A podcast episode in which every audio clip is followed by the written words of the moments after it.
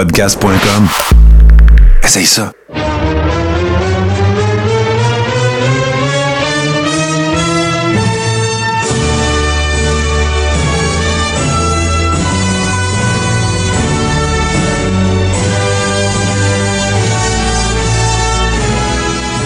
Le saison 4, épisode 29. Mesdames et messieurs, Toto Lavigne avec vous seul aujourd'hui, euh, euh, exceptionnellement, bon, euh, pour donner un petit break à Martin qui avait beaucoup de choses à faire.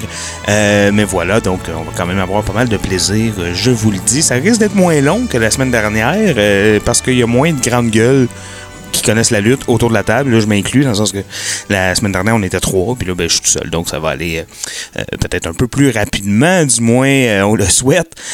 Sinon, ben voilà, donc un gros merci d'être là. Si vous nous écoutez, que vous nous écoutiez en différé, en balado ou live à 20h le lundi sur Radio H2O, eh bien, sachez que on vous salue. Un gros merci d'être avec nous. On a un gros sujet pour vous ce soir. Donc, on- va commencer tranquillement, pas vite, euh, mais assez rapidement.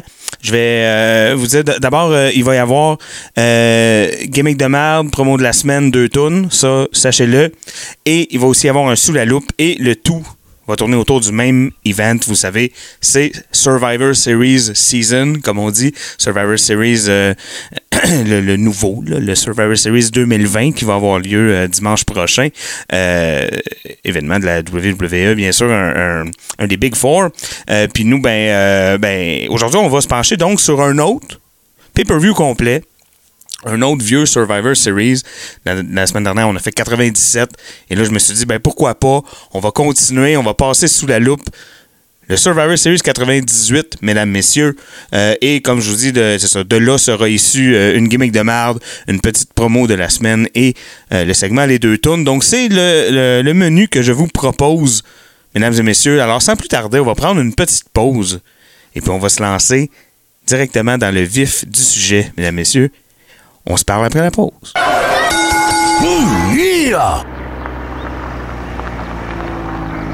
Hey, hey, Toto Lavigne ici, animateur vedette de Radio Déo, ta station Web Country. Hey, on sait jamais quoi faire le vendredi soir. Ben, viens me rejoindre. Moi ma gang de capoter, sans oublier la foule en délire. On t'invite dans mon pick-up. RadioDéo.com, ta station Web Country.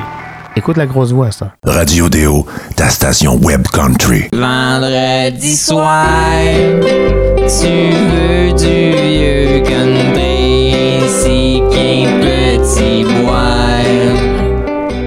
Alors voilà, mesdames, messieurs, de retour donc avec vous, Toto Lavigne. On va euh, donc mettre un peu la table et puis ensuite on va se lancer dans ce pay-per-view de feu quand même. Euh, Une grosse, grosse carte, vous allez voir. Alors avant de- de- de- d'embarquer dans le pay-per-view, on va se mettre un peu dans euh, le contexte. On va remettre la table. Bon, on s'est laissé la semaine dernière à la même époque de l'année, mais un an plus tôt, en 1997 évidemment, avec, dans les circonstances que l'on connaît. Mais cet événement-là, le Montreal Screwjob, dont on a parlé longuement la semaine dernière, on a moins parlé de ses impacts. hein? Bon, mais ça, je ne serai pas le premier à vous parler des impacts du Screwjob, mais euh, vous allez voir, un an plus tard, ces impacts-là se font très, très, très beaucoup sentir. Euh, oui, oui, très beaucoup, ça se dit. Euh, non, mais on, on sent vraiment là, que tout a changé depuis l'année d'avant. D'abord, c'est l'Attitude Era, là, c'est full pin, full, full pin, l'Attitude Era, c'est parti. Il n'y a pas de problème avec ça. C'est la Austin Mania aussi. Hein? Euh, bon, d'abord, après euh, les événements de Survivor Series, bon, il y a Vince McMahon qui prend de l'ampleur, son personnage, euh, et qui commence à être de plus en plus heel. Et là, la rivalité avec Austin qui grandit beaucoup, qui culmine, pas qui culmine, mais qui, qui- dont le coup d'envoi est donné après WrestleMania 14. Et là, bon, ça part, Mr. McMahon avec euh, ses Stooges, Steve Austin tout seul devant l'éternel, les odds contre lui tout le temps, euh, tout ça. Euh, Mr. McMahon, donc, qui commence à, prendre beaucoup de place. Euh, pour vous donner une, idée du paysage, les gens qui sont très over à ce moment-là, à part Austin, il y a euh, Taker, il y a The Rock, euh, il y a Mankind, il y a la DX qui commence à... la DX, la DX 2.0, si vous voulez, hein, avec les New Age Outlaws et puis Triple H en, China, évidemment, mais Triple H en, tête, en tête d'affiche ou en chef de file, ou en tout cas l'expression de votre choix. Euh, voilà, donc c'est à peu près le topo de l'époque, je vous dirais 98 aussi, si on se met dans le contexte de la guerre avec la WW, oui, la WCW, euh, on se rend compte que euh, le vent est en train de tourner. La WCW est encore en avant, mais le vent est vraiment en train de tourner. Le produit semble meilleur.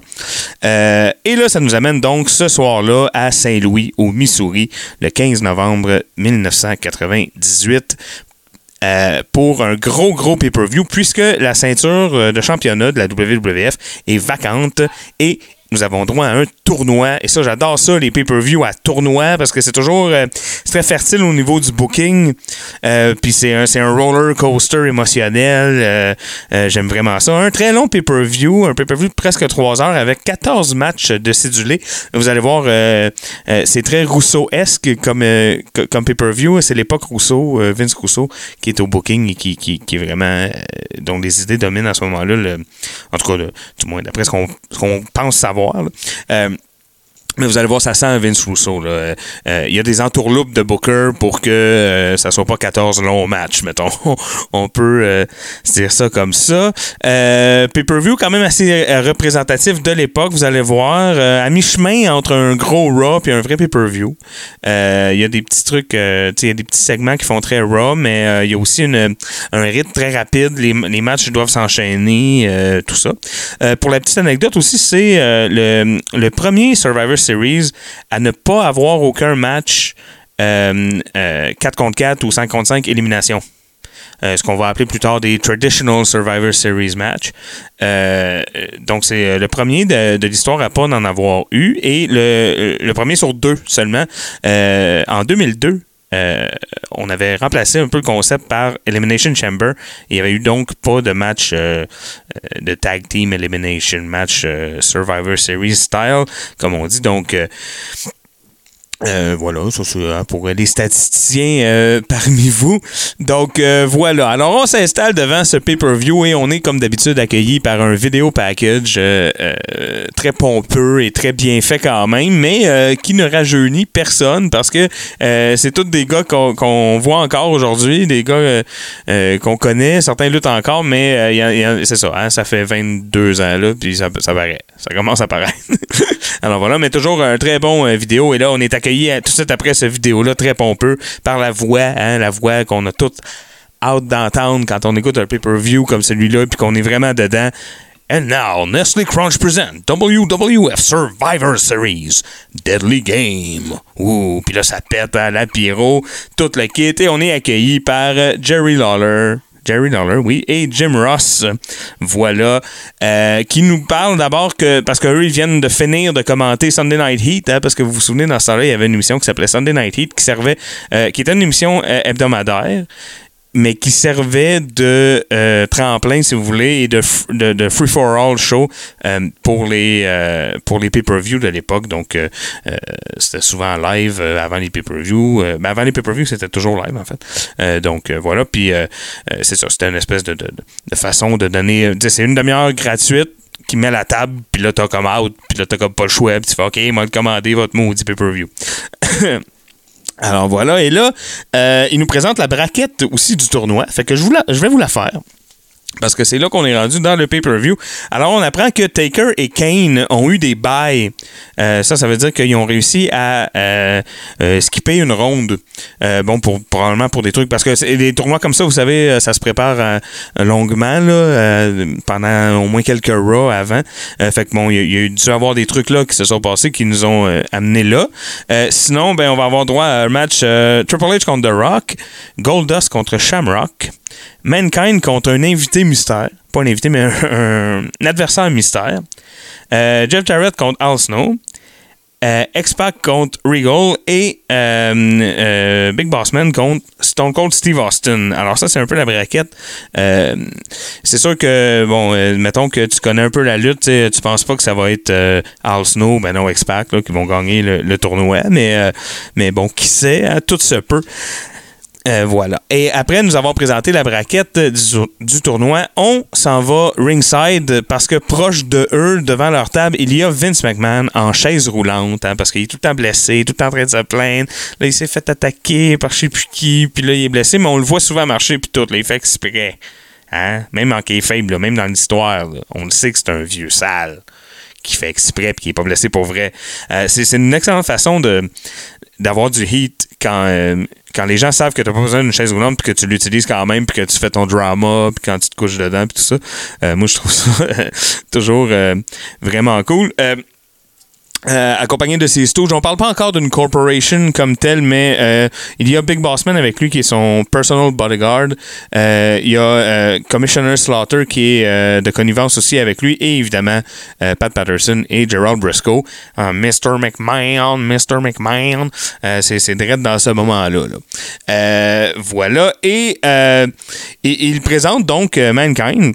Euh, vous savez, il y a une relation trouble entre Vince et Mankind. Mankind qui veut absolument être reconnu par Vince, qui cherche euh, euh, de, l'approbation presque paternelle auprès de Vince. Et Vince qui, s'en sert, mais de façon très, très ostentatoire. Tout le monde le sait qu'il ne fait que s'en servir, mais l'autre, il est tellement plein d'espoir, puis il veut tellement se faire aimer par Vince qu'il va, puis fait que lui, il reste face malgré qu'il se tient avec des heels puis qu'il travaille pour leur bénéfice parce que euh, on a comme pitié de Mankind. Hein, c'est- tout en l'honneur de Mick Foley qui est vraiment euh, un des meilleurs euh, acteurs, là, vraiment au sens au sens acteur studio là, du terme, là, vraiment un vrai, vrai, vrai comédien, un des meilleurs de l'histoire de la lutte, c'est sûr. Là. J'aime bien The Rock, là, mais euh, c'est pas lui qui te fait broyer non plus. Hein, The Rock, c'est plus un action hero, euh, mais vraiment, euh, Mick Foley qui va plus dans le. qui est capable d'aller chercher des émotions que certains lutteurs. euh, tu sais, genre, j'ai déjà eu envie de pleurer après une promo de, de Mick Foley, mais ça m'est jamais arrivé après une promo de Buff Bagwell, par exemple. Ah bon, donc voilà. Il y a.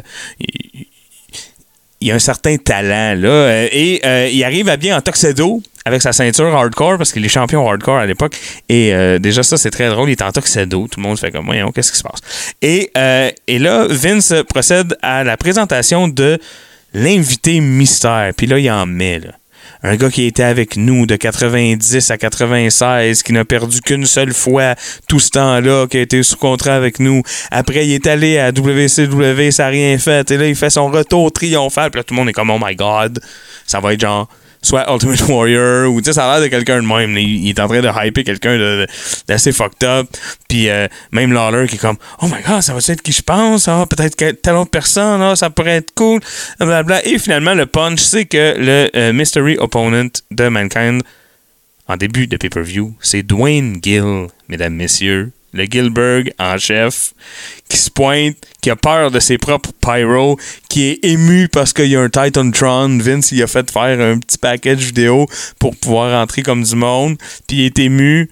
Et évidemment, vous savez, ce n'est pas un match qui va durer très très longtemps. Euh, quelques taloches, euh, un double arm DDT, je crois, euh, et... euh, et voilà, un petit paquet, puis euh, un small package, et puis euh, pif paf, c'est fini. Et Mankind qui avance donc à la ronde suivante. Ce qui fait qu'on continue dans le pay-per-view. Et là, on avance. On, on voit un petit vidéo package pour euh, la rivalité entre euh, Sable et Jacqueline, qui va être un des. euh, euh, parce qu'il va y avoir quelques matchs qui n'ont pas rapport avec euh, le match. Le, tournoi pardon, pour la belt euh, euh, ce soir, dont, celui-là, le match de championnat euh, féminin de la WWE. F à l'époque. Donc, on voit Jacqueline euh, qui, donc quelques minutes ou à peine une heure avant, qui aurait attaqué Sable pendant qu'elle parlait à Mike, Merrow, non à Mark Merrow. Ben, peut-être qu'elle parlait à un Mike Merrow aussi, mais c'est pas de ça que je voulais parler. mais donc, euh, vous savez, là, la- l'attaque classique est en train d'y parler. euh, elle est de dos à Jacqueline. Jacqueline arrive avec la ceinture. Euh, et ça coupe et ça va à Kevin Kelly, si je ne m'abuse, qui nous.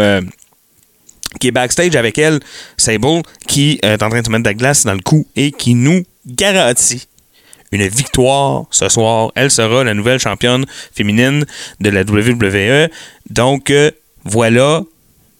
Et euh, moi, il y a une affaire que- que- qui me gosse beaucoup dans la vieille lutte, surtout quand on a droit à des athlètes comme ça. Bon, Sable, peut-être un peu moins, mais Jacqueline, c'est quand même euh, euh, une vraie lutteuse, là, euh, euh, toute une athlète.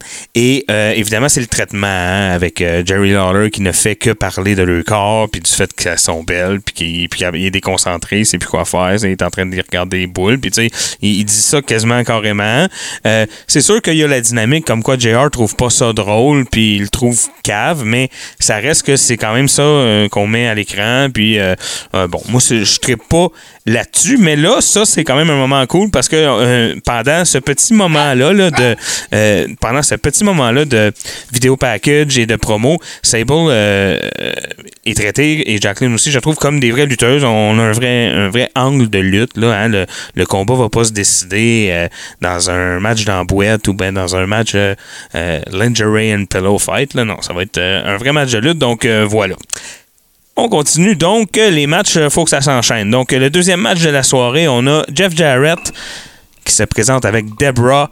Euh, Jeff Jarrett, euh, euh, qui est, euh, c'est comme la nouvelle version. Si vous voulez, vous savez, les lutteurs, c'est comme des Pokémon. Hein? Euh, ça, c'est le Jarrett de 98. Là. Je sais pas comment l'appeler, mais euh, euh, c'est sa dernière transformation, par contre. Euh, avant la TNA peut-être. Après, je sais plus, mais, mais c'est la dernière fois qu'il va vraiment changer drastiquement son look. euh, tout ça. Vous savez, c'est là, je vous parle, euh, les lunettes LED, les, les shorts serrés en, brillant, là, puis en, en silver brillant, shiny, puis tout. Puis c'est le Jeff Jarrett qui pète des guitares. C'est celui-là, avec Debra. Euh, mais, comme je vous dis, c'est très nouveau et c'est au moment où c'est encore cool. Euh, parce que ça a été. euh, il a été trop utilisé, je trouve, Jarrett, là, surtout à la WCW, euh, des, des- des années de misère. Puis c'était comme le même shtick, mais c'était plus cool. Mais à ce moment-là, c'est un tout nouveau Jeff Jarrett, puis c'est encore quand même cool. Et quand on parle de cool, hein, puis moi, j'avais 14 ans en 1998, le 15 novembre 98. Et puis s'il y en a un qu'on trouvait cool, c'était bien Al Snow, mesdames, messieurs, ou Al Snow, appelez comme tu veux. Mais hein, lui, euh, ce sympathique personnage un peu failé qui se promène avec une tête de mannequin en bois, puis qui parle. Euh, alors voilà. Euh, bon, un match, somme toute, sans, pas sans histoire, mais je veux dire, somme toute normal, jusqu'à, évidemment, le finish classique de ce genre de match-là, Deborah qui déconcentre l'arbitre Tim White avec ses atouts euh, physiques. Euh, Jeff Jarrett qui attaque euh, Al Snow avec euh, Head, mais il, réussit à le frapper une fois, mais après ça, l'autre, il kick. La... En tout cas, ça fait rien comme. Et Al Snow récupère la tête et lui, il le fait, puis lui, ça marche et il gagne. Alors, Al Snow, mesdames et messieurs, contre toute attente qui avance, et là, Lawler qui se met à capoter. Oh non, JR, ça veut dire que ça veut dire que ça se peut que ça soit lui qui soit nouveau champion. Puis là, Jim Ross qui en met. Ah, you know, anything can happen in the WWE, blablabla. Bla, bla, alors que tout le monde sait très bien qu'il n'y a aucune chance qu'Al Snow se rende où que ce soit.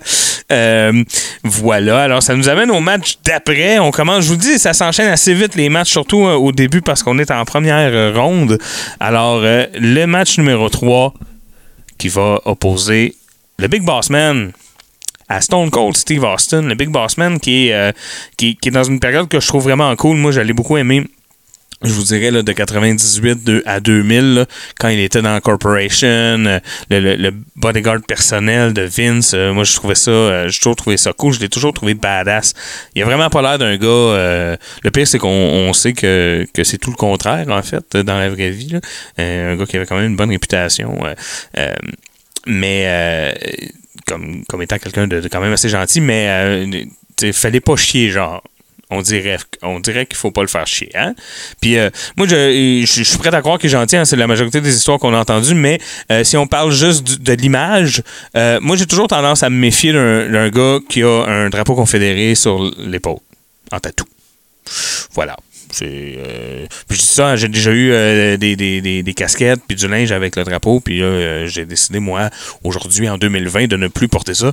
Mais quand tu as un tatou, déjà, c'est un choix que tu peux moyen faire. Puis, Ben, je pense pas que. tu S'il est allé jusqu'à se le tatouer, je pense pas qu'il pensait que c'était mal. En tout cas, euh, c'est sûr qu'autre temps, autre mœurs aussi, vous allez me dire, mais euh, je veux dire, juste pour l'image, le gars, il arrive, ben, d'abord habillé comme il était habillé. hein, vous vous souvenez, tout en, en fatigues, euh, qu'on appelle, tout en noir avec une espèce de veste par balle, puis un- une matraque, et puis c'était quand même impressionnant. Puis en plus, tu vois son tatou. En tout cas, il, il était extrêmement badass. Et évidemment, ben, comme je vous le disais, hein, on est euh, en novembre 98, on est après. euh, le, début officiel de la Austin Mania, euh, si vous voulez. Puis je sais que vous aimez ça quand je dis ça de, de, de- certains lutteurs, mais là, c'est vraiment vrai dans ce cas-là. Esti est over? Puis là, c'est la première fois de la soirée qu'on le voit en plus. Fait que, tu sais, le monde est comme pas encore tanné. Là. Il avait hâte de le voir, puis tout. Alors, on a vraiment un gros. Un gros pop là, quand il arrive. Euh, pendant le match, on voit Vince, euh, puis ça, euh, je l'avais noté parce que je voulais vous en parler. Je trouve ça drôle, parce que c'est encore quelque chose qui se fait aujourd'hui. Ça fait 30 ans que Vince fait ça de même. Les, les personnages qui regardent la télé backstage, qui regardent ce qui se passe dans le ring à travers un moniteur télé, le font jamais directement en face. Ils sont toujours en biais avec le moniteur. Ça, moi, ça m'a toujours fait rire. Parce que je, ben, je comprends pourquoi au niveau télévisuel, mais je veux dire, tu sais, quand tu essaies de, t'imprégner dans le, dans le- l'idée que c'est vrai, puis tu es en train de voir quelque chose de vrai, personne qui regarde la télé de même. En tout cas, fait que moi, ça m'a toujours fait rire. Et là, euh, bon, euh, entre ce que les commentateurs se disent et ce qu'on entend Vince dire euh, de, euh, quand on le voit regarder la télé, bien, on comprend que le Big Boss Man n'est pas là pour gagner, mais bien pour blesser solidement euh, Stone Cold. Il n'est pas là pour gagner nécessairement, il est là pour s'arranger pour que même si euh, il continue, ben au moins il continue, mais pas à 100%. hein. C'est comme et là c'est là qu'on apprend que Vince a une espèce de master plan pour la soirée. Il a garanti que quelqu'un d'autre que Steve Austin serait champion. Euh, même s'il y a une petite liste, hein, il y a un paquet de monde qui veut pas voir comme étant champion. Là. Il, il veut pas que ça soit Kane, il veut pas que ça soit The Rock, mais il veut surtout que ça soit pas Steve Austin. Ça, c'est très, très, très clair. Euh, et bon, euh, pendant euh, une bonne partie du match, Bossman est dominant malgré le fait qu'Austin se défende un peu. Jusqu'à, évidemment, jusqu'à ce que ça dégénère à l'extérieur du ring avec une attaque, ce, que, ce que JR appelle un vicious assault à, la matraque, hein, devant l'arbitre, là, blatant, pour se faire, quitte à se faire disqualifier, mais vraiment plusieurs bons coups de matraque. Et, euh, et là, ça recoupe à Vince et Michael Cole. euh, Michael Cole qui est avec Vince, qui est en train de regarder de biais euh, un moniteur. Puis. Michael Cole qui dit fait que là il avance ça vous dérange pas de voir Austin avancer it's all part of the plan it's all part of the plan évidemment Austin qui est très magané qui est là pour un bout mais qui part pas en civière il s'en va backstage et là on sait pas trop qu'est-ce qui va se passer avec ça on arrive donc au quatrième match de cette soirée. Euh, évidemment, je suis parti avec le vrai début de pay-per-view. Hein. J'ai pas fait les dark matchs puis les matchs à Heat qui ont eu lieu le même son non plus, vous comprenez. Mais euh, le quatrième match de cette soirée, euh, euh, on va pas en parler tout de suite. C'est un peu agace, hein? mais c'est parce que ça va impliquer. je vais vous dire qui ça implique, là, mais je vais pas vous parler du match en long et en large maintenant parce que. Je veux qu'on parle de euh, d'un des deux lutteurs dans le segment gimmick de marde. Voilà. Euh, mais donc je vous dis pas contre qui, mais c'est X-Pac contre quelqu'un dont on va parler tantôt. Euh, on va parler du match dans le détail un peu plus tard, mais pour continuer notre chronologie du pay-per-view, ce qu'il faut savoir, c'est que c'est un match qui va se finir en, en double count-out à l'extérieur du ring et donner donc un bail à Austin. Euh, Austin qui vient de traverser en quart de finale, mais qui n'aura pas à se battre en quart de finale et qui va traverser tout de suite en semi-finale. Donc euh, voilà. Euh, comme je vous dis, c'est un gros pay-per-view. Hein, donc, ça va très vite. Il y a 14 matchs à placer. Donc, ça va assez vite. Donc, on va reparler de ce match-là dans le segment Gaming de Marde. Et là, on continue. Le cinquième match de la soirée. Le cinquième match de la soirée, c'est Goldust contre Ken Shamrock. Euh, alors, on va parler un peu de ça. Euh, moi, Shamrock, dans ce temps-là, il m'impressionnait quand même pas mal. Euh, vous savez, le UFC, c'était impressionnant dans ce temps-là, dans le sens que c'était pas comme aujourd'hui, ça, reste très impressionnant. là. Je suis pas en train de dire que, que je trouve qu'ils sont moumounes. Là. Allez pas, pas colporter des rumeurs. Mais j'ai. je- je- c'est un sport. c'est un sport comme les autres. Mais dans ce temps-là, c'était intense, là. Vous souvenez-vous, il y avait eu un mort à Oka. Il y avait genre 47 États où c'était illégal. Tu sais, je veux dire, c'était comme c'était fucked up. Là. Tu sais, il a fallu que la UFC se batte pour devenir un sport le- legit. Là. Puis ça fait plus de 20 ans. Puis ça, ça fait pas si longtemps que ça que, que ça l'est là, reconnu comme un sport assez legit. Là. Mais, euh, euh, mais dans ce temps-là, c'était comme. C'était fou. Là. Euh, on voyait les, les, les pubs. Là. Moi, je vous parle des pubs. Vous savez, UFC, à, à cette heure, ils, sont rendus à quoi? Parce qu'ils numérotent euh, tous leurs galas. Ils sont rendus à quoi? 100 150, 200, je sais pas, 1000, je sais plus. Euh, mais euh, moi, je vous parle des, des 20 premiers. Là. Je me souviens de, voir les trucs. Là. Puis on voyait euh, les, les, promos. Puis ils mettaient de l'emphase sur le fait que l'arbitre, c'était un ancien policier, qu'il en avait vu d'autres. Puis, euh, euh, tu sais, c'était vraiment impressionnant. Puis genre, The only rule is there are no rules. C'était comme le UFC, c'était quelque chose d'autre dans ce temps-là. Il y avait un aura alentour. Puis là, Ken Shamrock, ben, il arrivait avec cette aura-là. Moi, quand j'étais jeune, je le trouvais vraiment impressionnant. Euh, mais vraiment au niveau, là, sais, il aurait pu. T'avais l'impression qu'il était legit, là, parce qu'il l'était. Ken Shamrock, c'était pas une impression. Mais, euh, mais c'est ça. Fait que moi, ça m'impressionnait quand il arrivait. Et sinon, que dire de Goldust et de son arrivée? Là, aussi, ça aussi, ça m'impressionnait. Évidemment pas au même niveau. euh, évidemment pas euh, dans les mêmes sphères. Mais bon, tout le, le, le theatrics, tout le, le- Parce que lui, c'était pas un personnage surnaturel comme tel. C'est pas comme Taker ou Kane qui ont des certains pouvoirs ou qui sont intuables. Non, là, lui, c'est plus. euh, c'est un être humain normal, mais pas tant normal. en fait, vraiment fucké. Qui, met, tu sais, vraiment beaucoup de. de- de- qui met le paquet sur, euh, sur ses entrées, puis sur tout le, flash, puis le pesage alentour. euh, alors, euh, voilà. On va pas parler euh, très longuement de ce match-là, mais moi, je voulais quand même euh, vous parler un peu de ces deux lutteurs-là, de l'impression qu'ils me laissaient à l'époque. Euh, c'est un match assez physique, remporté par soumission par Ken Shamrock, clean dans le ring. Dans ce temps-là, Shamrock était tweener. Ça, je, trouvais ça intéressant parce que il était pas. euh, on savait pas s'il était heel ou face, d'un match à l'autre, ça dépendait. Mais il trichait pas. Comprends? Il était pas. à ce moment-là, il trichait pas. Il était. Il, gagnait clean, puis en pétant des gueules, puis euh, c'était quand même très impressionnant. Donc euh, voilà, euh, ça coupe après ce match-là à Michael Cole, hein, comme j'en parlais la semaine dernière, ça fait longtemps qu'il tape ses nerfs, Michael Cole. Mais là, il est devant la, la- le locker room de Steve Austin et il nous dit que Steve Austin a évidemment refusé toute aide médicale. Vous savez, euh, là, c'est c'est vraiment, on est dans le pic euh, de sa popularité et de, son gros, gros push. Et on est en train vraiment de le monter comme étant euh, intuable. Vous savez, bon, depuis WrestleMania 13, en fait, l'année d'avant, bon, avec le match contre Bret tout ça, là, c'est vraiment là-dessus qu'on met de l'enfant. Steve Austin, c'est deux choses. Le loner devant l'éternel qui remporte, sais, qui réussit toujours à se relever malgré les, les odds contre lui. Et c'est. Euh, euh, j'ai perdu mon idée. C'est euh, un, un, ça, un badass. Ah oui, non, il n'abandonne jamais. Voilà, excusez-moi. Il n'abandonne jamais. Ça, c'est très, très important. Il est capable d'en prendre beaucoup, beaucoup et il n'abandonne jamais. Donc, voilà. Et il, a- il a évidemment refusé toute aide. hein. S'il n'est pas capable de le faire tout seul, ben, qui meurt. hein, il est prêt à mourir. Il n'en veut pas de docteur. C'était ça son, son aura. Un peu, si vous voulez. Alors voilà, ça nous amène au dernier euh, first round match, euh, qui est un match qui promet quand même, parce que c'est euh, Triple H contre The Rock. Et The Rock arrive, bon, The Rock est face à ce moment-là, il n'est plus dans la Nation of Domination. C'est d'ailleurs lorsqu'il arrive qu'on apprend par Lawler et, ben, en fait, qu'on rappelle par Lawler et Jim Ross que euh, c'est un autre qui fait partie de ceux que Vince ne veut pas voir champion. Il fera tout pour que ce gars-là ne soit pas plus champion que euh, Steve Austin. Donc euh, voilà. Et là, l'entrée de Triple H, la musique part, hein? One, two, the sound. You think you can tell us what to do? Parce que bon, à cette époque-là, c'est cette tune là hein? Euh, et euh, je vais pas la chanter au complet, par contre. mais euh, voilà. Et là, c'est qui qui se pointe? C'est Briscoe et Patterson. Et là, The Rock qui comprend pas qu'est-ce qui se passe, pourquoi Triple H est pas là. Le Triple H est face, lui aussi, à ce moment-là, et il est blessé.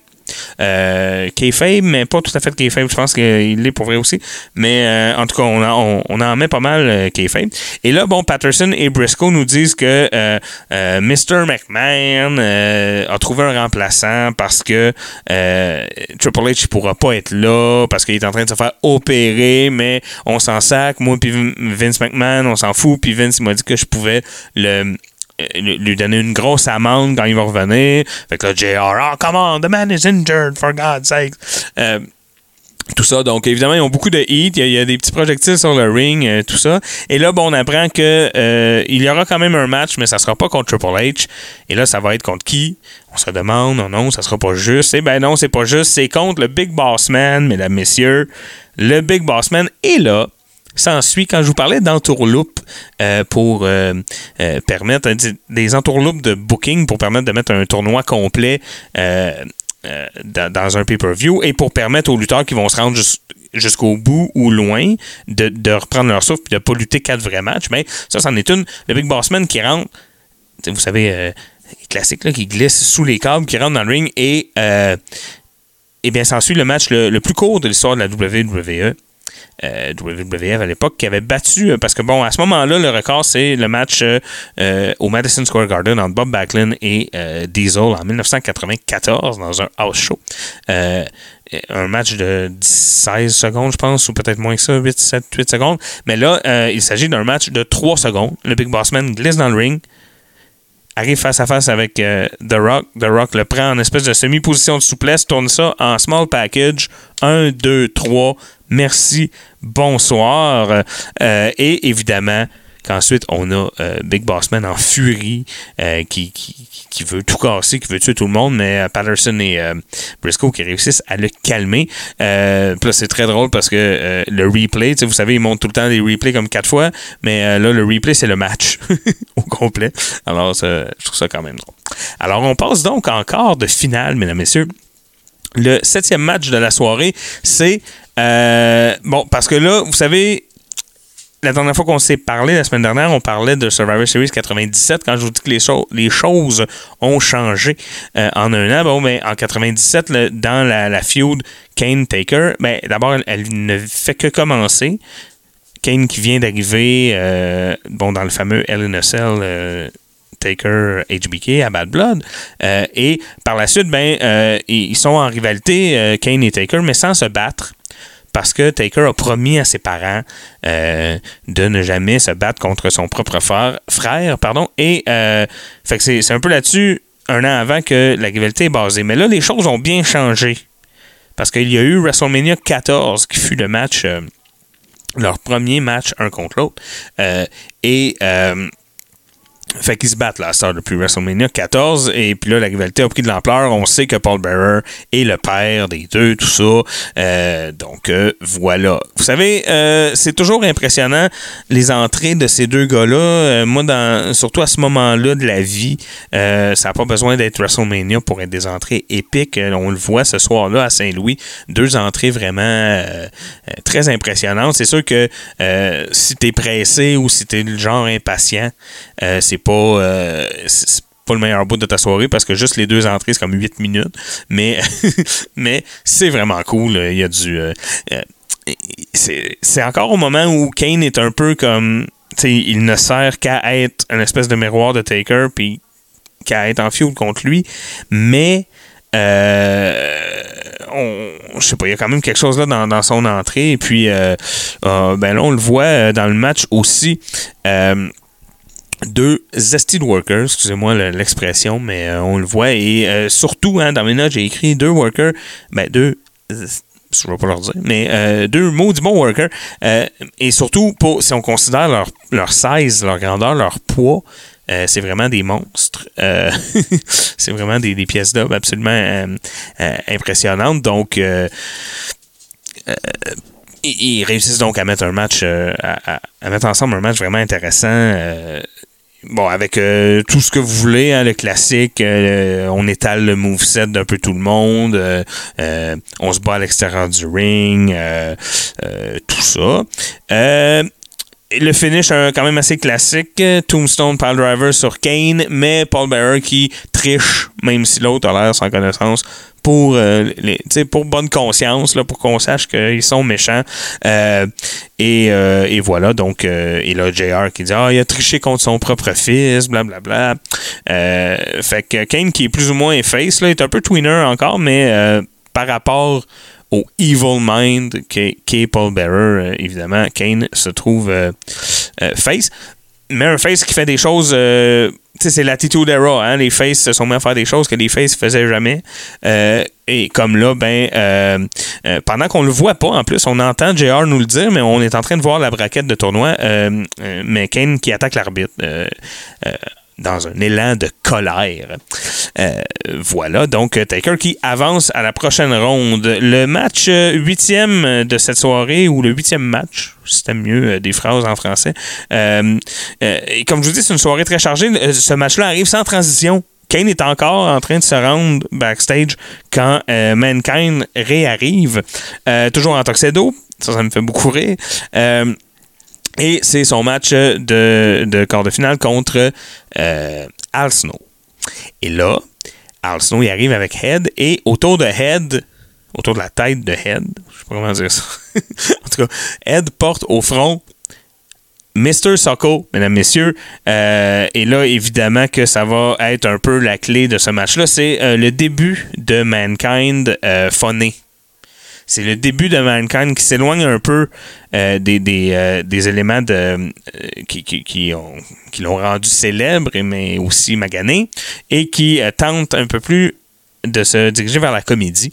Euh, et on le voit dans ce match-là parce que Al Snow, bon, c'est un autre, c'est un très bon partner euh, pour faire de la comédie euh, quand c'est le temps. Là, il y a tout le. il découvre que euh, Mr. Socko est maintenant un bandeau pour Ed. Il le prend pas, il se bat contre la tête. Il donne des coups à la tête, tout ça. La tête se défend un peu même. Et là, il finit par reprendre le- reprendre son Socko, tout ça. Et après un. euh, après un bref retour de Al Snow, euh, un bref retour de- dans le match, euh, il y a quand même. euh, il se fait pogner. Bon, vous savez, classique, on l'envoie dans les câbles, il revient. Et là, Mandible Claw avec euh, Mr. Socko et victoire de Mankind qui va avancer à la prochaine ronde. Et là, on va prendre une pause bientôt, mais euh, je veux euh, vous parler d'un dernier match avant qu'on prenne une pause. Euh, pour aller ensuite se parler du quatrième match de la soirée qu'on n'a pas, euh, qu'on a à peine effleuré parce que euh, faut parler de la gimmick de merde qu'il y a dedans. Mais avant de faire ça, on va parler du neuvième match de la soirée, euh, mais rapidement aussi parce que c'est le match Shamrock contre Rock, Ken Shamrock contre The Rock. Ça rime, ça gosse. C'est un bon match sur lequel je vais pas trop m'attarder parce que je vais vous inviter, et là j'ai pas l'épisode exact, mais dans la saison 3 du Coréron, j'ai fait un sous la loupe euh, où je ne parle que de ce match-là. Donc, euh, euh, je vous invite à aller fouiller un peu et checker ça si vous voulez en entendre parler. On va donc pas y aller très en détail, mais il y a le finish. Bossman se pointe aux abords du ring. Il lance à Ken Shamrock sa matraque, mais tout en- en changeant les idées, ou je sais pas comment dire ça, ou en, en- parce que j'ai le chant en anglais, en distrayant, voilà, j'avais juste distracting dans en distrayant l'arbitre, donc, euh, pour que euh, l'arbitre ne voit pas, mais là, euh, il lance le- la matraque à Ken Shamrock, mais ce n'est pas Ken qui l'attrape, c'est Dwayne qui l'attrape et qui s'en sert sans que l'arbitre ait rien vu et il gagne et il avance à la pause. Après évidemment euh, Ken Shamrock qui va ensuite de, euh, euh, c'est un peu son shtick à l'époque il rentre dans sa zone. Et là il, he's in the zone JR et là quand il est dans la zone ben c'est terminé tout y passe. Fait que là il va péter du mobilier il va faire une souplesse à l'arbitre il, va il va passer tout le monde. Donc voilà. Mais c'est quand même un bon match. Je vous conseille d'aller écouter ce que j'avais à en dire euh, dans le temps euh, lors de la saison 3. Alors là, on va prendre une petite pause, mesdames et messieurs, et au retour de celle-ci, on va euh, se parler de la gimmick de marde qu'on peut voir ce soir-là à Saint-Louis, le 15 novembre 1998.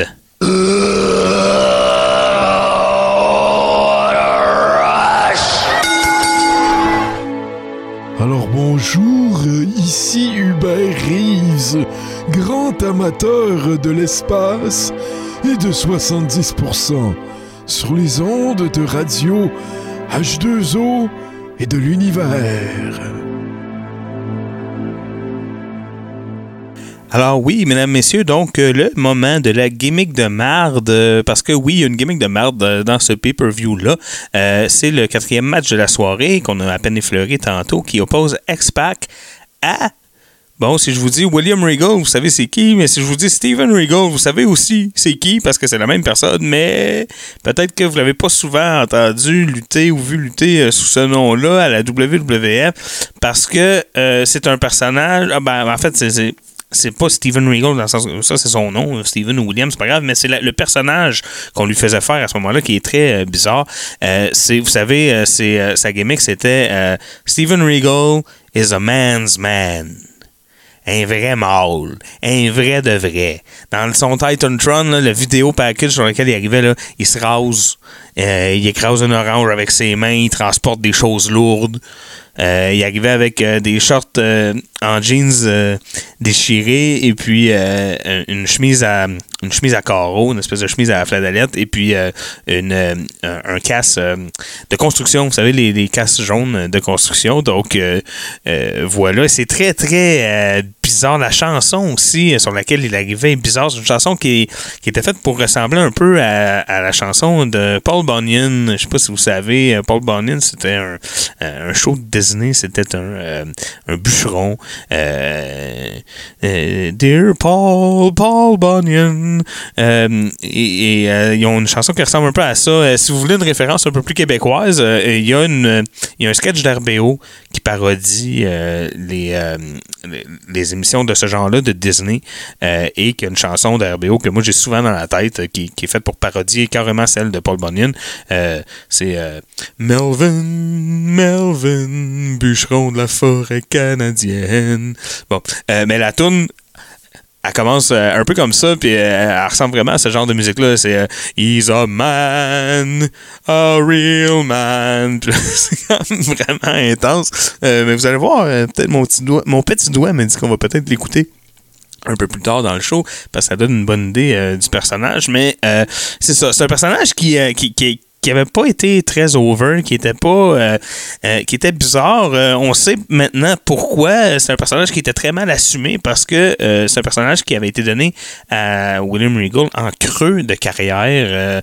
Il, y a des gros problèmes personnels, des démons de, drogue à ce moment-là, contre lesquels il essaie de se battre. Et puis la WWF, c'est une espèce de deuxième chance là, qu'il lui donne avec ce personnage-là, en lui disant Ok, gars, on va essayer de te faire faire ça. Euh, c'est euh, c'est un peu mal assumé, c'est un peu weird. euh, ça fait un peu mal de voir William Regal aussi dans, dans une position comme celle-là, quand on sait là, le genre de carrière qu'il était capable d'avoir et qu'il a fini par avoir. Donc. Donc euh, voilà. Euh, il y a eu euh, une. On va parler du match aussi, là, euh, plus en détail, parce que c'est un de ses matchs les plus substantiels en tant que euh, a man's man, euh, Steven Regal, parce que bon, il y a eu sa petite feud contre X-Pac. Ensuite, ils ont commencé, après Survivor Series, une petite feud contre le Godfather, mais qui a été qui a dû être écourtée euh, parce que là, ils se sont euh, tannés, ils ont envoyé euh, William Regal en rehab.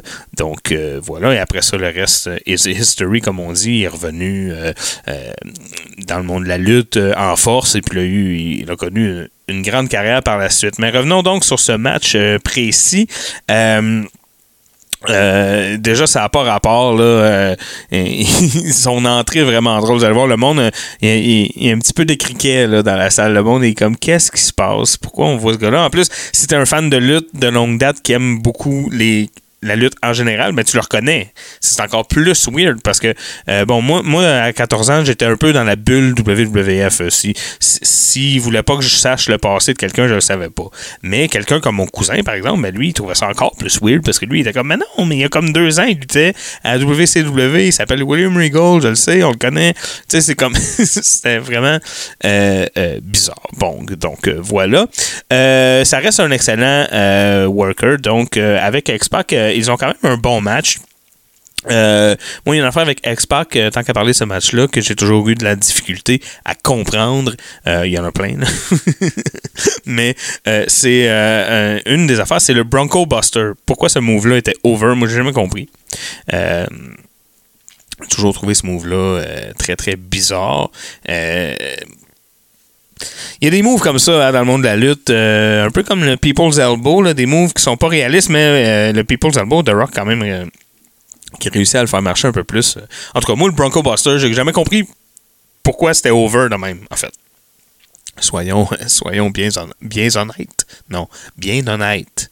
Ou bien honnête. En tout cas, hein, c'est pas un show de linguistique, c'est un show de lutte. Alors, euh, euh, voilà. Fait que le Bronco Buster, j'ai jamais compris.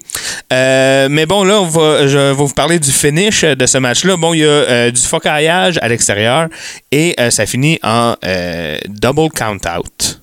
Et là, euh, encore Vince Russo et encore des entourloupes de booking pour euh, euh, pas sauver du temps, mais pour euh, avoir l'air de- Comment je dirais ça? Pour qu'il y ait beaucoup d'affaires, mais qu'il n'y ait pas tant que ça de lutte dans ton euh, pay-per-view de lutte. Euh, ça, c'en est une des entourloupes. Euh, Slaughter qui arrive et qui vient dire à Howard Finkel que le match devra continuer pour un autre 5 minutes et puis après ça, on verra. Mais X-Pac qui semble blessé après euh, le focaillage à l'extérieur du ring et qui euh, ne semble pas, parce que bon, euh, William Regal ou Steven Regal en fait, il est full out heel et puis il n'a pas été gentil avec X-Pac à l'extérieur du ring. Et là, donc X-Pac est blessé puis qui dit de la merde, moi, non, non, je finis ce combat-là, je m'en vais chez nous et là, il s'en va et Regal se lance à sa poursuite. Donc euh, voilà, et euh, c'est, euh, comme je vous dis, à peu près le plus substantiel que, va avoir eu ce personnage, l'exposure la plus substantielle que Steven Regal, un Real Man's Man, aura eu comme exposure à la WWF. Donc voilà pour la petite histoire d'une gimmick de marde qui aura été une tâche un peu plate dans un grand parcours, euh, dans une grande carrière. Donc euh, voilà, un jour on vous parlera euh, de tout ce qui entoure, de tout le reste de la carrière de William Regal. Je suis sûr que Martin a plein des choses à dire aussi là-dessus. Mais je voulais quand même souligner qu'il a payé ses 12 pour vrai parce qu'il y a eu une période dans les limbes hein, pendant euh, quelques mois avec euh, à essayer de faire marcher une, une gimmick difficile pendant que lui vivait des choses euh, difficiles. Donc euh, voilà. Bon, c'est gimmick de merde, mais c'est pas pour euh, me moquer hein, de lui, au contraire. William Regal, respect. Bien sûr. Alors voilà, c'était euh, le petit segment gimmick de merde et nous, on va euh, prendre une, une autre petite pause et après, on va recommencer, on va continuer ce pay-per-view exactement là où on était rendu, c'est-à-dire une promo de Paul Bearer qu'on va écouter. Ça va être la promo de la semaine, puis après ça, on va se parler de ce qui se passe après. Donc euh, voilà, petite promo après la pause, mesdames et messieurs. Out there. Big Papa Pump. Holler.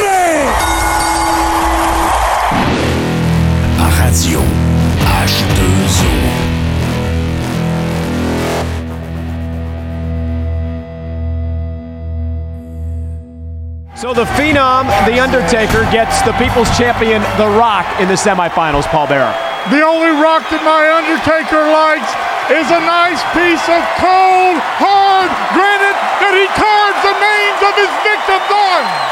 Tonight, my Phenom will walk out of this building as the WWF champion.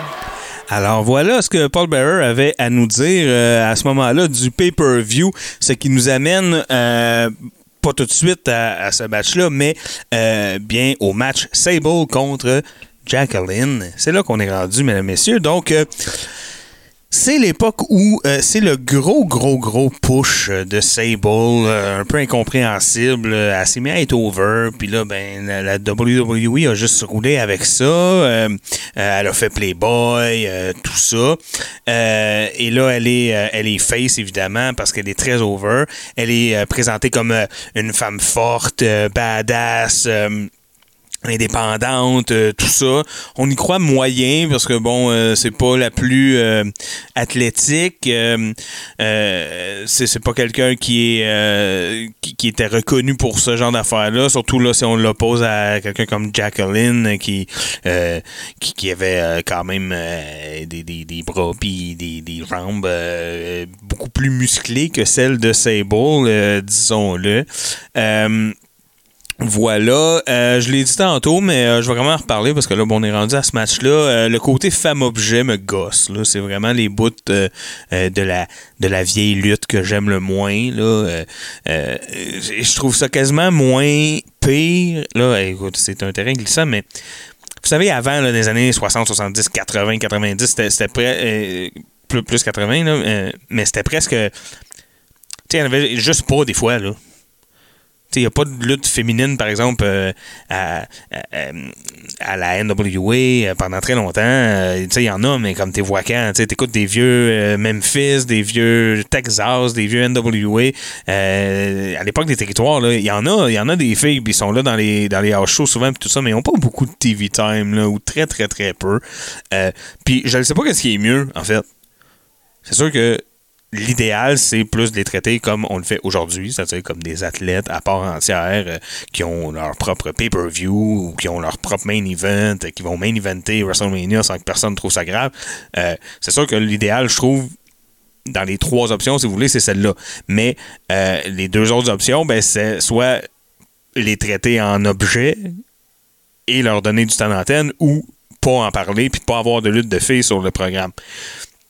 Les deux sont graves, mais je sais pas lequel qui est le pire. Je pense que tant qu'à les montrer de même, c'est aussi bien de pas les montrer. En tout cas, ça, c'est mon, mon opinion, là. Euh, parce que, tu sais, c'est vraiment gossant, là. Euh, Jerry Lawler, il y a, il a 11 ans et demi. Ah, ah, on voit de la peau. Calme-toi. Puis, euh, il y a pas beaucoup de place à à de la lutte. Là. Euh, mais comme je vous dis, cet angle-là, bon, il y a, y a- y a Lawler qui est gossant, mais le reste, bon, c'est quand même assez. Il y a vraiment une rivalité euh, euh, physique rough là, entre Jacqueline et Sable. Ils, se pètent la gueule, ils se font mal, euh, euh, tout ça. Euh, bon, c'est pas un grand match technique, c'est pas un mauvais match du tout, mais c'est pas, pas au niveau technique là, que c'est un, très grand match. Mais c'est au niveau du booking, puis au niveau de comment on joue avec la crowd, le storytelling aussi, qui est quand même intéressant. En, début de match, euh, une chicane entre Sable et Mark Merrow euh, euh, coûte à Sable parce que elle se fait elle, elle se fait distraire par Merrow et elle se fait attaquer par en arrière. Euh, Ensuite, euh, un petit bout rapide, on, essaie de faire quand même un peu de, de- d'étalage d'athlétisme, si vous voulez, euh, surtout de la part de Jacqueline, mais on essaie quand même de... On voit que Jacqueline, euh, Jacqueline, oui, que Jacqueline, son, euh, son, son travail ce soir-là, c'est, vraiment de, de- de- En anglais, on dit euh, Make Sable look like a million dollars ». Euh, et ça marche. euh, Sable qui, qui, s'en sort bien, euh, plusieurs bonnes passes, euh, tout ça, mais on la sent quand même assez green.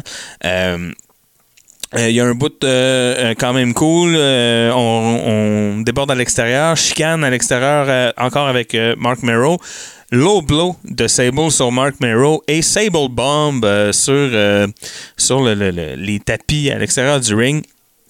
Jackie qui s'en mêle, on retourne dans le ring, Jackie reprend le dessus pendant quelques minutes, mais le vent finit par tourner et Sable Bomb, clean, euh, devant l'adversité aussi, on essaie de la monter un peu comme un, un, anti-héros à la à la Steve Austin un petit peu. Euh, on peut les comprendre aussi, hein, euh, Rousseau et compagnie, qui sont comme euh, Attends, mais là, on a cette façon-là de booker Austin qui fonctionne énormément. On va l'essayer sur d'autres personnes over. Donc voilà, elle gagne donc avec son Sable Bomb, clean. on sent que tout, tout est mis en place pour la run over, elle et son move, le Sable Bomb aussi. Elle est dans son push euh, et elle devient donc euh, tout bonnement comme ça. Nouvelle, euh, m'en a dit nouveau, hein, nouvelle championne féminine de la lutte. Donc voilà, new champ. Et un match qui a quand même, disons-le, parce qu'elle est over, mais je pense que le, le- l'angle en général est over parce que c'est pas un match. la, la réaction des gens est pas ce que moi je me rappelle être la réaction typique des gens au match de filles. C'est-à-dire Là, c'était plus, OK, on est investi, on veut savoir. Euh, c'est bien fait. Vous avez, bon, les vidéos package aident aussi, mais euh, je pense qu'il y a quand même un, props à donner euh, aux deux filles pour avoir vraiment porté à bout de bras un angle comme celui-là. je pense que c'est rare aussi, même à ce moment-là, que les filles se faisaient donner ce genre de, de position-là euh, sur la carte, tout ça. Puis, euh, parce qu'elle était vraiment très, très over. C'est ça qu'il faut comprendre. Puis euh, c'est ça qui a propulsé un peu la. Qui, a obligé un peu la WWE à, réagir et à faire quelque chose avec la lutte féminine qui était peut-être pas prévu. hein? Peut-être qu'il était comme Oh my god, l'angle de fille est over, ça arrive jamais, qu'est-ce qu'on fait? fait que voilà, je pense qu'il y a un peu de ça, mais voilà, respect, un très bon match quand même. Euh, Ensuite, eh bien, euh, le onzième match de la soirée, ben là, évidemment, on est, euh, on, arrive en semi-finale, n'est-ce pas? Euh, il reste, ah, dans les matchs qui nous restent, on a Mankind contre Austin et Taker contre The Rock avant d'aller en finale. Donc, mais là, se pointera-t-il? Steve Austin se pointera-t-il? C'est ça la question. Et on sait pas s'il il est trop blessé, whatever. Mais non, il est là, il se pointe, euh, mesdames, messieurs. Et puis, euh, il est euh, accueilli en héros. Euh, Vraiment, là, avec JR qui dit euh, Oh my god, he's a stud, he's so tough, he don't need anybody. Tu sais, je veux dire, vraiment, là, là, on en beurre, là, épais, vraiment, vraiment beaucoup. Euh, et évidemment, le monde est un peu euh, sous le choc, euh, du moins, on, veut que le monde soit sous le choc de son, de son retour. Et Mankind qui arrive donc pour un autre match, Mankind qui a vraiment une grosse soirée. Euh, Mankind qui arrive en Tuxedo, euh, mais euh, là, sa, veste de Tuxedo qui durera pas longtemps. Euh, ça- elle finira pas la soirée, euh, sa veste. et comment j'ai écrit ça dans mes notes? Austin, il défait son jacket, c'est pas long. Voilà, c'est comme ça que j'ai écrit ça dans mes notes. Et là, ben, c'est un peu louche, mais Vince et ses stooges et sa chaise roulante, bien sûr, euh, se euh, ringside. Euh, tout le monde est un peu inquiet. Euh, bon, je vous ai parlé un peu de, de Mankind. Mankind, il est comme dans la corporation, même s'il est face, comme je vous ai dit tantôt. Fait que c'est un peu... c'est un peu bizarre. Euh, on sait pas trop. euh, Vince, il est là pourquoi? Qu'est-ce qui va se passer? En début de match, Mankind qui, qui évite un son Cold Stunner et là qui glisse hors du ring et qui trouve plus ça drôle et qui décide de s'en aller. Hein? Puis qui dit à Vince, euh, de la merde, qu'est-ce que c'est ça? Euh, ça me tente plus. Il veut s'en aller. Là, évidemment, euh, Vince et les Stooges qui font euh, des pieds et des mains pour vraiment essayer de le de, de, de le garder, ils veulent pas qu'il s'en aille. Euh, Austin s'en mêle, et là, ben, c'est toujours un classique, il vient euh, péter du stooge, comme on dit, hein, Patterson et Briscoe qui, euh, qui mangent la volée, et là, lui et Mankind continuent.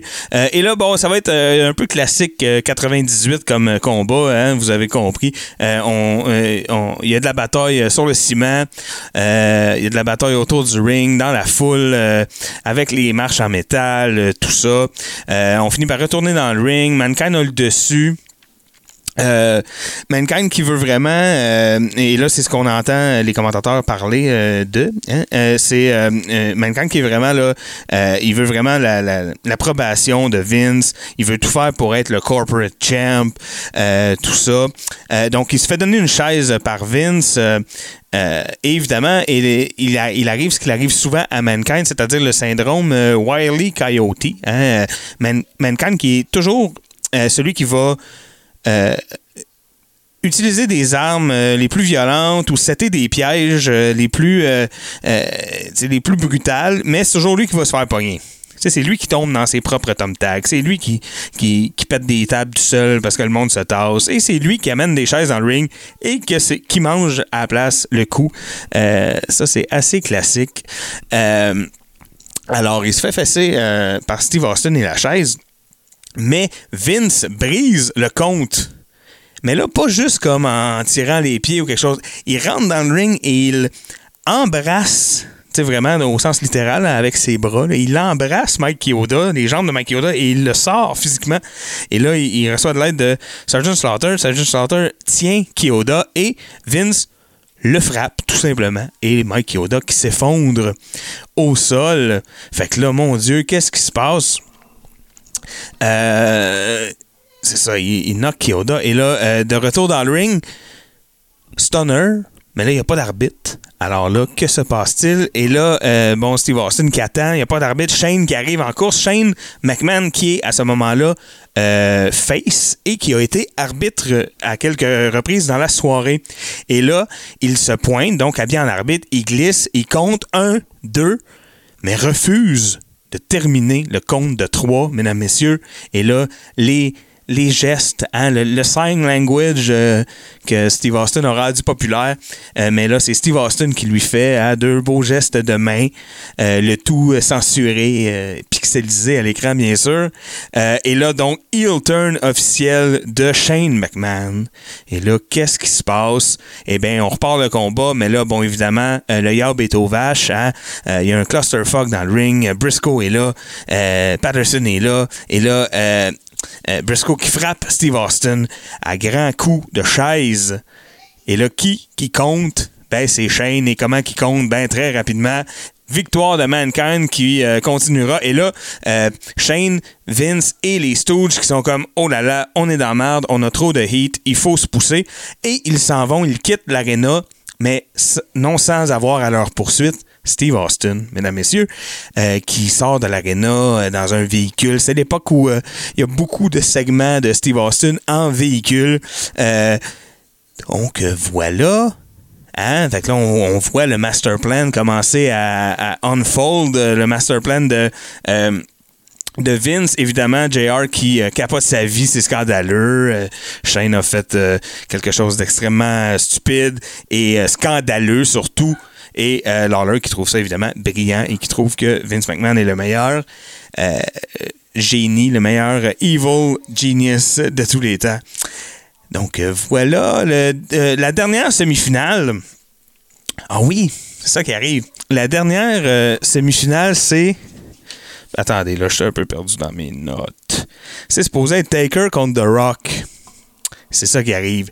Et là, euh, ben, c'est pas juste sup- supposé, c'est ça qui arrive. Euh, et euh, ça va finir. Bon, là, je vous épargne les détails euh, du match parce que c'est pas un match très long, mais ça culmine à l'arrivée de Bossman qui vient parce que là, Big Bossman il est fâché, il fâché après tout le monde, il est fâché après The Rock. Et là, il se pointe, le monde n'aime pas ça. Et. Ça distrait un peu euh, tout le monde du match, mais l'histoire, c'est Kane. Kane arrive, on sait pas trop pourquoi, et il attaque The Rock, chokeslam sur The Rock, devant l'arbitre. Qu'est-ce que ça fait? Disqualification de Taker. Oh, puis là, Taker est pas content. Oh, Taker est pas content. Alors, qu'est-ce qui se passe? Ben, ils vont se mettre à se battre, et The Rock, ben, ils vont se battre en sortant de la l'arena par la foule, et The Rock, ben, va avancer en finale, mesdames, messieurs. N'est-ce pas merveilleux tout ça? Moi, ça m'énerve un peu de parler de ça. Je vais prendre une gorgée, mesdames, messieurs. Tranquillement, pas vite. voilà. Parce que, euh, oui, donc, euh, voilà. Là, on sait donc la finale. La finale qui aura lieu, ça va être Mankind contre The Rock. Alors, euh, avec, après une petite promo de Mankind, on s'en va dans un match, et là, je vais être très honnête avec vous, un match dont on ne parlera pas, qui est le dernier match avant le main event. Euh, c'est un three-way tag team match euh, dont on peut parler rapidement. Euh, je peux vous dire ceci là-dessus. Ça impliquait les New Age Outlaws, la Nation of Domination, c'est-à-dire D'Lo et Mark Henry, et les Headbangers. Et c'est les New Age Outlaws qui vont l'emporter. Donc, euh, qui vont conserver la ceinture. Mais euh, je veux pas qu'on en parle trop parce que je veux qu'on entre tout de suite dans le main event de la soirée. Mesdames, messieurs. Et là, euh, bon, euh, Mankind qui a perdu son tuxedo pendant son, euh, son combat contre Steve Austin. Et là, il est donc, euh, je pense que c'est la première fois qu'on le voit dans ce look-là. Le, le- le look qu'on lui connaît par la suite, hein, le look euh, pantalon brun, chemise à manches courtes blanche et évidemment Mr. Socko euh, avec lui et son masque et tout ça bien sûr. Euh, ah oui, et pendant l'arrivée de Mankind, on voit euh, un petit segment qui nous montre que euh, c'était un leurre, euh, Steve Austin, qui est parti à la recherche de personnes parce que Vince et Shane, ainsi que les Stooges, sont encore dans l'aréna à Saint-Louis. Donc, pas très gentil, hein, Steve Austin qui s'est poussé pour rien. Donc, voilà. Alors, le combat commence et à un moment donné, Vince et Shane, donc, qui sont pas restés pour rien, se pointent. Et là, The Rock, il aime pas ça. The Rock aime pas ça du tout, du tout, du tout. Euh, mais bon, on essaie de faire comme s'il était pas là. On continue le combat. Et là, ben, c'est un match assez classique que je vous disais que Mankind était, pardon, dans sa transition vers le Mankind plus phoné. Mais il est, quand- il est vraiment en transition. C'est-à-dire que il est quand même. euh, il aime ça, faire des affaires quand même assez violentes. Ça va être un match assez classique au niveau euh, Mankind. Euh, un assez long match. Euh, Puis comme je vous disais, toujours le syndrome euh, Wiley Coyote, hein, euh, notamment avec la table des commentateurs espagnols. À un moment donné, il va, il va sauter dessus sans que personne soit là. hein. The Rock qui va s'être tassé. Donc euh, euh, voilà. Beaucoup de unprotected chair shot aussi. Ça, j'aime pas beaucoup ça. Euh, ça se bat avec des chaises, ça se bat avec les marches en métal. Euh, vous savez, à un moment donné, euh, The Rock il met les chaises en métal sur sa tête et il frappe à coups de chaise sur les chaises en métal, euh, sur les marches en métal. C'est assez, c'est assez impressionnant. Euh, là, on retourne dans le ring après s'être battu un peu partout. Euh, Mr. Socko, et là, c'est long. Un Mr. Socko, euh, vous savez, euh, quand je dis Mr. Socko, je veux bien sûr dire euh, euh, le Mandible Claw appliqué, mais avec l'aide de Mr. Socko sur la main. Donc, Mankind qui tient The Rock dans cette position-là pendant quand même assez longtemps. Euh, et là, ben, on arrive proche du finish parce que, bon, la tension est à son comble. The Rock commence à, à- The Rock commence à à perdre connaissance. Et là, finalement, gros comeback de The Rock, Rock Bottom. Le pin est là, 1, 2. Et là, vous savez, le moment classique. Bon, compte de 2. Kick out euh, magistral. Et là, les deux lutteurs, complètement vidés, complètement finis. Après euh, une longue soirée de tournois, plusieurs matchs pour chaque et tout, euh, ils sont étendus pendant de longues secondes. Et ensuite, Rock se lève, lâche un espèce de look bizarre à Vince McMahon, un look que JR n'aime pas. I don't like it a damn bit. Et là, on place Mankind en position de sharpshooter. Et on va assister, mesdames, messieurs, à ce que l'on appellera par la suite un Montreal finish. C'est-à-dire que à peine une seconde après avoir placé le sharpshooter comme il faut, la cloche sonne, Mankind comprend pas, il n'a jamais abandonné. On sait pas qu'est-ce qui se passe, il a rien dit. Et là, on apprend que mais tout le monde était de connivence pour faire perdre Mankind. C'était ça le master plan all along. C'est le gros, gros heel turn de euh, Dwayne The Rock Johnson qui deviendra le corporate champion à partir de ce moment-là. Euh, fait que euh, évidemment que vous savez que euh, il y a plus de euh, hein, il y a- a plus de parents, plus d'amis là. Euh, euh, Jerry Lawler qui trouve ça cool, mais euh, Jim Ross qui qui, qui, qui, qui ne crie qui, qui, qui n'arrête de crier au scandale et qui est complètement outré. Euh, Évidemment, euh, The Rock est devenu heel pour vrai, c'est-à-dire euh, qu'il n'y a plus de reconnaissance pour personne, plus de respect, euh, attaque sauvage sur Mankind après le fait. Euh, Il y a un moment bizarre aussi où tout le monde se parle. là. Euh, euh, Il y a beaucoup de blabla, mais on finit par... parce que là, bon, Vince a quelque chose à dire, Shane a quelque chose à dire, The Rock a quelque chose à dire, là, Mankind, il est comme, mais je pensais que tu m'aimais, je pensais que tu étais mon papa, puis l'autre, il est comme, non, je suis pas ton papa. Puis là, The Rock, il l'attaque. Euh, mais évidemment, ça prend un happy ending quand même. Et c'est quoi le happy ending? Ben, Steve Austin, il était pas poussé lui non plus. Il s'était pas poussé lui non plus. Il était resté dans l'aréna, il avait senti le piège. Et là, il arrive en sauveur, claire le ring. Là, on pense qu'il a aidé tout le monde, mais euh, on pense qu'il a aidé Mick Foley en clairant tout le monde, mais non. Mick Foley aussi qui mange un stunner. Et cette belle soirée qui se termine sur euh, des belles bières éclaboussées un peu partout. Et la musique de Steve Austin, over comme jamais, qui embarque maintenant dans une nouvelle quête, c'est-à-dire celle de retrouver la ceinture et de l'arracher à cette nouvelle entité qui, de- qui deviendra la corporation et qui, euh, qui va être euh, très difficile à stopper. Donc euh, voilà, mesdames, messieurs, c'est comme ça que se termine ce pay-per-view, ce sous la loupe de pay-per-view. J'espère que ça vous a plu. J'espère que vous avez aimé ça. Moi, j'aime bien ça seul, mais je vous avoue que je manque Martin des fois hein, pour me faire renvoyer la balle. Excusez, là, je suis à bout de souffle en plus pour rien. Parce que vous savez, euh, c'est ça l'affaire aussi, c'est quand on le fait pas tout seul, ben pendant que l'autre il répond à ce que tu viens de dire, toi tu peux prendre ton souffle, une petite gorgée, hein, calmement. Euh, ce qui euh, tu peux euh, fermer ton micro pour dealer avec le chien aussi, ce que tu peux pas faire quand tu seul. Donc voilà. Mais euh, bon, j'espère que ça vous a quand même plu. Euh, c'est pas fini. On va euh, faire une petite pause. Au retour, on va avoir le segment Les deux tunes que je vais vous présenter. Euh, J'ai déjà volé un des punchs tantôt, mais vous allez voir. Et ben, après ça, on va faire la petite conclusion. Mais avant, les deux tunes, tout de suite après la pause.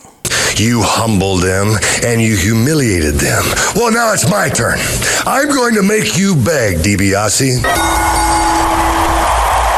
Alors, mesdames, messieurs, on est maintenant rendu au segment mythique Les deux tunes. Vous savez, ce segment où on écoute deux tunes de lutte. Euh, euh, vous savez, moi, j'anime un show de radio euh, sur les ondes de radiodéo.com qui s'appelle Dans mon pick-up. Et c'est un show dans lequel une des affaires que je pense que je fais bien, c'est de mettre ensemble des blocs de deux tunes puis leur trouver un, espèce de lien qui a plus ou moins rapport pour les unir. Puis c'est ça que j'ai fait aujourd'hui. Les deux tunes qu'on va écouter, c'est deux tunes qui sont en fait euh, l'opposé. La première de ces deux tunes là qu'on va écouter, c'est euh, la tune euh, de Steven Regal. I'm a man. Vous allez voir, c'est écœurant. Alors, la première tune va représenter la masculinité. Tellement peu, j'ai envie de dire, toxique. Et ça va être suivi de. C'est quoi le contraire de la masculinité? La féminité. On va donc entendre la chanson de Sable tout de suite après, pas la chanson, mais la musique d'entrée de Sable, vous savez, celle qui commençait comme une, comme pub de Wildcat, avec un chat sauvage puis un, bruit de fouette. Là. Euh, alors voilà, vous allez voir euh, diamétralement opposé autant dans le style que dans ce qu'ils sont euh, supposés représenter. Ça sera les deux tours, mesdames, messieurs, et nous, on va se parler de l'autre côté pour la petite poutine administrative et la conclusion de ce de, cet épisode du et rond, mesdames, messieurs. Les deux tunes.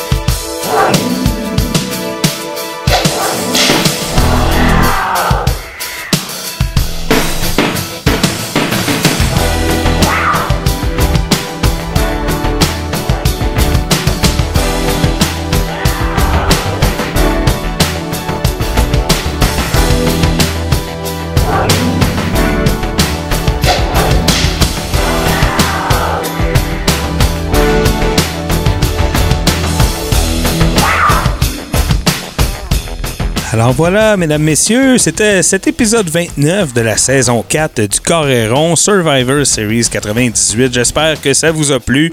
J'espère que j'ai réussi à vous faire un peu voyager.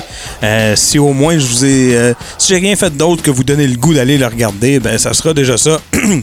Alors voilà, euh, j'espère que ça vous a plu. La semaine prochaine, on devrait revoir Martin avec nous. Donc, pas de problème là-dessus. Sinon, ben. On vous invite à liker la page Facebook Le Coréron si ce n'est pas déjà fait. On vous invite à euh, vous abonner en balado aussi euh, si vous voulez nous écouter en différé euh, sur Spotify, Google Podcast, Apple Podcast et tout bon podcatcher Android. Sinon, on est bien sûr en direct à 20h le lundi sur Radio H2O. Un gros merci si c'est à ce moment-là que vous nous écoutez. Euh, sinon, ben, on a aussi une page euh, Patreon, hein, euh, patreon.com barre oblique le Carréron. On vous invite à aller checker ça pour un maigre 5$ US par mois. Vous allez avoir accès à un paquet d'affaires. Je ne vous ferai pas la nomenclature complète, mais beaucoup de contenu exclusif, beaucoup de watch along, euh, beaucoup de moi qui regardent des vidéos de lutte. Voilà, donc on vous invite à checker ça. Et on va remercier tout de suite ceux qui euh, le sont déjà, des patrons, mesdames et messieurs, parce que c'est important de les remercier. Je pense, bien sûr, et là je vais y aller, ça va aller vite, je vais y aller dans un ordre un peu bizarre, alors écoutez-moi. Un gros merci, cher patron. Frank Boulet, Anthony Pomerleau, Sylvain Vinet, Pierre-Luc Delille, Pierre-Luc Hamelin, Gabriel Landerman, Steve Bolduc, Nathalie Marcil, Simon Dumas, Charles Dubreuil, Patrice Labelle, euh, Tommy Bouchard, Mathieu Tivierge, JF Denis, euh, Lucas Gouget et Francis Furoy, mesdames, messieurs. Alors voilà, je pense pas que j'en ai oublié. Si je vous ai oublié, bien sachez que c'était extrêmement involontaire de ma part et que vous êtes aussi remerciés que les autres d'être des patrons, c'est sûr et certain. Sinon, ben, on vous invite à checker euh, nos projets respectifs à moi et Martin. hein. Martin, vous savez, euh, la page euh, Facebook Le Ménage du Dimanche, le podcast Le Crachoir, ça c'est bien important. On vous demande d'aller checker ça. Sinon, ben moi aussi, j'ai des projets autres que le corps rond. J'ai parlé de dans mon pick-up tantôt. C'est les vendredis 20h sur radiodéo.com. Je vous invite à venir checker ça. Et sinon, ben, je vous invite à aller follower ma page Twitch, euh, mon channel Twitch, twitch.tv, baroblique Toto Lavigne. Euh, vous allez voir, euh, moi je Twitch surtout de la vieille télé. Je suis beaucoup dans la nostalgie. J'ai un setup un peu rigolo. Voilà, on jase ensemble. C'est bien le fun. Je vous invite à, à, me donner un petit follow et à aller liker la page Facebook Toto Lavigne pour ensuite être au courant de tout ce qui se passe sur mon Twitch et ailleurs dans mes différents projets. Sur ce, mesdames, messieurs, je pense qu'on est rendu là. Je pense qu'on est rendu à se laisser, à se dire bonne semaine et à se laisser parce que moi, il faut que j'aille m'occuper de Violette. Vous l'entendez depuis tantôt, je commence à être cœuré. Alors euh, voilà, pendant que je m'en vais m'occuper de mon petit chien, je vous laisse sur le meilleur mash-up de musique de lutte de l'histoire des podcasts de lutte présentés les lundis 20h à radio, sur Radio H2O. Ça, je pense que c'est comme ça qu'il faut le présenter. Évidemment, euh, le mix de euh, Super Dave Bérubé. Mesdames et messieurs, Toto Lavigne signing off pour le rond. Bonne semaine.